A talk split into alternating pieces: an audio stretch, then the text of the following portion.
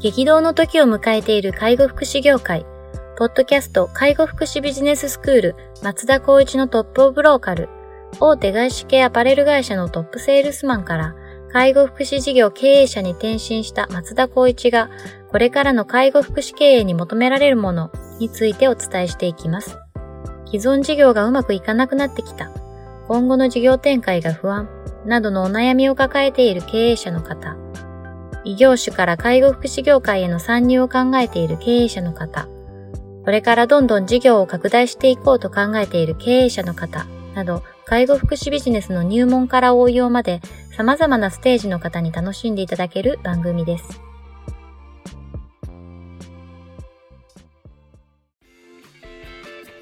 こんにちは、ナビゲーターの松本真二です。ポッドキャスト介護福祉ビジネススクール松田光一のトップオブローカル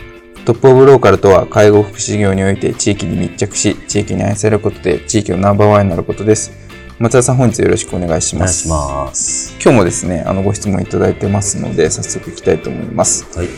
えー、高齢者デイサービスで働いているものです。次の10月より管理者になることになりました。管理者としての、管理者としてみんなをまとめていくことが初めてなので不安があります。管理者としてどのようなことに気をつけていたらよいでしょうか？心まが心構えを教えてくださいというようなご質問です。管理者。すごいですね。門出ですね。門出ですね。初管理者。おめでとうございますということと、まずこの方、高齢者デイサービスで働いてるっていうことなので、はい、経験をまあデイサービスだけで考えたとしましょう、ね。はい、心構えていくと、まず僕が、えっと、皆さんにお話ししてるのは、えー、男性女性問わず、はい、やっぱり同じ話し方同じ温度で接するっていうことをまずはぶらさずにやってくださいと。言ってます。同じ話し方同じ温度感ですね、はい、例えば今僕は松本さんとお話ししてます、はい、これをタメ語にするのか敬語にするのかっていうところでいくと、はい、タメ語っていうのはやっぱりちょっと温度差って個人によって私好かれてるのかな嫌われてるのかなっていうのが結構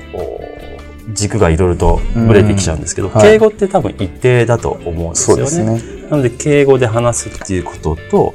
あとはやっぱりその女性だから男性だからというあとは先輩だから後輩だからっていうところでいくと、はい、管理者っていうのはやっぱり一番上に立つ立場なので、皆さんにおいて尊重する気持ちを踏まえて話をしていく。なるほどこれさえぶらさなければ、うん、あんまりそのいわゆるこの人問題っていうのが絶対に出てくると思うんですよね、はい、管理するっていうのは。はい、まあかなりこうなんだろうなカリスマ性があってぐいぐい引っ張っていけるっていうのであれば賛否があったとしてもやっぱりそれなりにこう自分のパフォーマンスを発揮できる人であるんですけどもなかなかやっぱりそんな方って少ないと思うん。ですよね。だからまあみんなにこうどう思われてるだろうこれやっても大丈夫かな私の判断ってこれ合ってるかな、みたいな不安と毎日戦いながら多分仕事をしてくると思うので、その不安の部分は個人で思っていたとしてもやっぱり発信する言葉に関しては必ず自分の責任をもと発信していくこと。これによってみんなが信頼していくし信用していくことになるのでずっと多分そのなんだろうな高齢者デイサービスで働いてそこから多分昇給されているようなイメージを持つそうですね、この。であれば、やっぱりこう、自分たちと同じチームで働いている中で、一個上に上がるっていうところで、なかなかその距離感を持つ方も中にはいるかもしれないので、そこの部分だけ気を使いながら、自分の理想とする管理者のイメージを持って、お仕事していただければいいんじゃないかなと思います。なるほど。まあ、じゃあこうまず管理者といえば人のマネージメントが、多分かなりこう新たな業務として入ってきますよっていう中でいくと、やっぱりこう誰に対しても同じ話し方同じコント感で接するっていうところがまず大事だよねっていうところですよね。はい、これが人によって違うとみんな皆さんどう思われるかっていう話ですよね、ね、周りの人たちが。僕なぜこれっていうところ考え方に行き着いたかっていうとその外資系のアパレル企業って例えばフロアに立つっていう時があった場合に、はいやっぱりこう大半が女性だったんですね。あなるほど。で、やっぱりこう外資系って皆さんのイメージで結構こう軽いノリだったりとか、割と明るいポップなコミュニケーションを取るようなイメージだと思うんですけども、そういうふうにポップに取ってしまうと、さっきで言ったようにこう女性が多いと私好かれてるのか、好かれてないのか、例えば上のマネージャーっていう立場で私が話したら、ぱその良し悪しによってその子たちの評価っていうのが決まってきちゃうというところもあるので、やっぱりそれを一定に年齢関係なく距離を保ちながらコミュニケーションをして業務指示をしていかないと、やっぱ統制統率っていうのがなかなか取れないっていう経験をしたんですね。やっぱり女性ですし、まあちょっと聞いてる女性の方々には申し訳ないんですけど、やっぱこう喜怒哀楽っていうのは人それぞれあります。あったりするんですね。うん、それに対して、やっぱりその、落ち込んでいるからどうしたのって、ちょっと踏み込んで、うんと、接するよりも、落ち込んでる時は、まあ、相手の距離を保って生還してみてあげる。で、普通になった時にまた改めてコミュニケーションを取る。これのもう反復に尽きると僕は思っていて、あんまりそのパーソナルなところまで踏み込んで、えっと、いろんなことを聞いてしまうと、その1回それが良かったとしても2回目3回目っていうのはこう求める度合いが高くなってきてしまう。なるほど。で、求める度合いが高くなってくると、その人に対してではなくて管理者っていうのは全体のバランスを見て、全体にえっと、同じように接しなきゃいけないっていうのがやっぱりあるので、うん、そのが、その人にパーソナルに踏み込んだところによって、1回目が良かったけども、2回目求められたことによって答えられなかったとしたら、あの人は私の気持ちを感じてくれないとか、うん、私はこれだけこうシグナルを送ってるのに対応してくれないっていうところに行き着いて業務がうまく回らなくなっちゃうっていうケースがあったりするので、その辺はちょっと意識した方がいいんじゃないかなと思いますね。なるほどですね。距離感っていうのが非常に重要だっていうような感じですね。うん、こう距離感ってめちゃくちゃこう難しい問題だと思うんですけど、うん、まあ近すぎても当然良くないし、うん、逆に離れすぎても良くないっていう、まあ離れすぎるとちょっと無関心に近いような形になってしまうっていうところですよね。これまたいつもの話になってまた松尾さん話すなっていう話なんですけど、はい、もう定期的なコミュニケーションの時間を取るってことです。なるほど。要するに何がいけないかってなると例えば暇な時間の時に、まあ、この間さ、カラオケ行ってさ、とか、この間テレビ見てどうのこうのって話があるじゃないですか。はい、こういうのも僕はどちらかというと、結構なくしちゃうタイプです。よりも、月曜日の朝の時間のミーティング毎週あるなと。その時にコミュニケーションを取る。これで1回。次には水曜日のこのミーティングの時に1回取る。っていうようなところですね。そのタイミングで時間を空けなければいいんですね。毎回こう目と顔を突き合わせて話をする。僕は業務コミュニケーションですか？業務のコミュニケーションをしっかりとっておけば、基本的にはもうそのプライベートとかパーソナルな仕事、あの話っていうのはそこまでしなくても僕はいいと思ってるんですね。なるほど。やっぱ業務に徹することでオンとオフの切り替えをするっていうのが僕の中のテーマですし、うちの会社なんか特にそういったことを求めていくんですけど、そういうことで話す期間が長くなってはダメです。で、短すぎてもダメ。だ一定の時間、距離っていうところが、やっぱりその必要になってくるっていう、そのここが僕の中の距離になって、定期的なコミュニケーションを取る場を作ればいい話なんですね。なるほど。そうすれば、基本的にはその問題、諸問題はないというふうには結論に至ります。なるほど。今ちょっとワンワンミーティングって話題になってますけど、あれも定期的なコミュニケーションですよね。そうですよね。なんか3、2週間に1回ぐらいですかね、うん、30分ぐらい、あの、部下と上司がこう面談する時間をとって、で、そこで、まあ、日々のこう振り返りをしながら、うん、内内政っていうんですかね、うん、をこう促していくっていうので、マネジメントしていきましょうっていう話ですけど、思想的には割と近しいのかもしれないですね。そうですね。それを言って、例えば離職を防ぐだったりとか、悩みの部分の、まあ、肥大化しない、未然に防げるっていう環境がワンワンミーティングの多分メリットになると思うので、ですから面談っていう部分は、えっと、例えば管理者に限っては私からは必ず定期面談をするようにっていうことは、えっと、で、えっと、カレンダーに入力をして、えみんなが面談をしてるっていうのを可視化しなさいっていうふうには、あの、伝達していますね。なるほど。でもそれの方がでも確かにいいですよね。なんか気づいたベースでやってしまうと、気づいたり気づかなかったりとか、で、あの人には声かけてるのに、この人には声かけてないみたいな感じに多分なってしまって、っていうよりかはもうこう、定期的にそういう場があるっていうところで、そこでしっかりこう、吸い上げたりとか、うん、フィードバックしたりとかっていうのがあるっていう仕組み自体が、うん、多分重要なんだろうなっていうような感じですよね。あとやっぱり、まあ、気をつけないといけないのは、思い立ってすぐに口に出してはダメですね。ああ、なるほど。間違いなく、あ、これこうしようかな、もしくはこれってこういう問題ってあるんじゃないかなと思ったら、まずやっぱりこうリサーチして、一旦自分で飲み込んで、はい自分のこう主観じゃなくて客観的に何かどう思うだろう、はい、みんなはどう思うかな。あの人どう思うかな、はい、から始まっていって何かリアクションを起こしたいんであればやっぱりこう近しい人に相談をしていって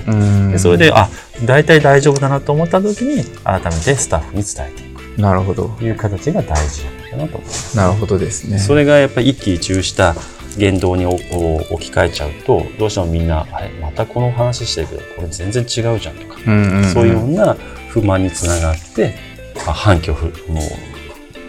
繰り返すみたいなところはあるかもしれないですねこの業界ね。確かにその事実ベースで話すっていうのはめちゃくちゃ大事ですよね。うんうん、なんかどうしてもこう何ですか主観が入ってしまうと、うん、あの認識の齟齬が生まれてしまって、それがまた新しい問題の火種になったりとかっていうのは多分よくあるんだろうなと。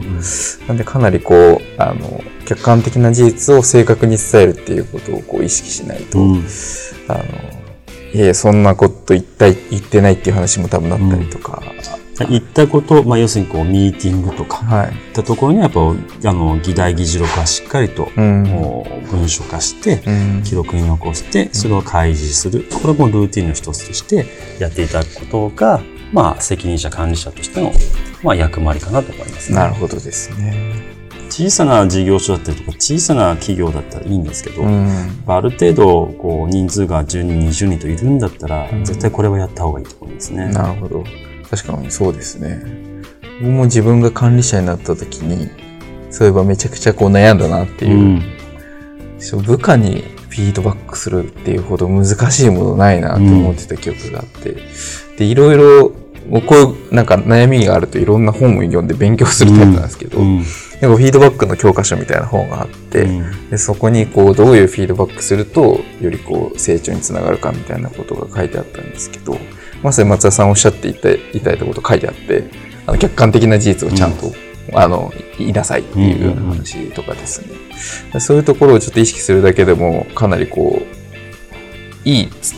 関わり方ができるようになっていくのかなっていうのはすごい思いますね。そうですね。うん、今の話でいくんですが、やっぱり最終的にやっぱりこうどこに向かうかもやっぱり示してあげるべきですし、はい、それに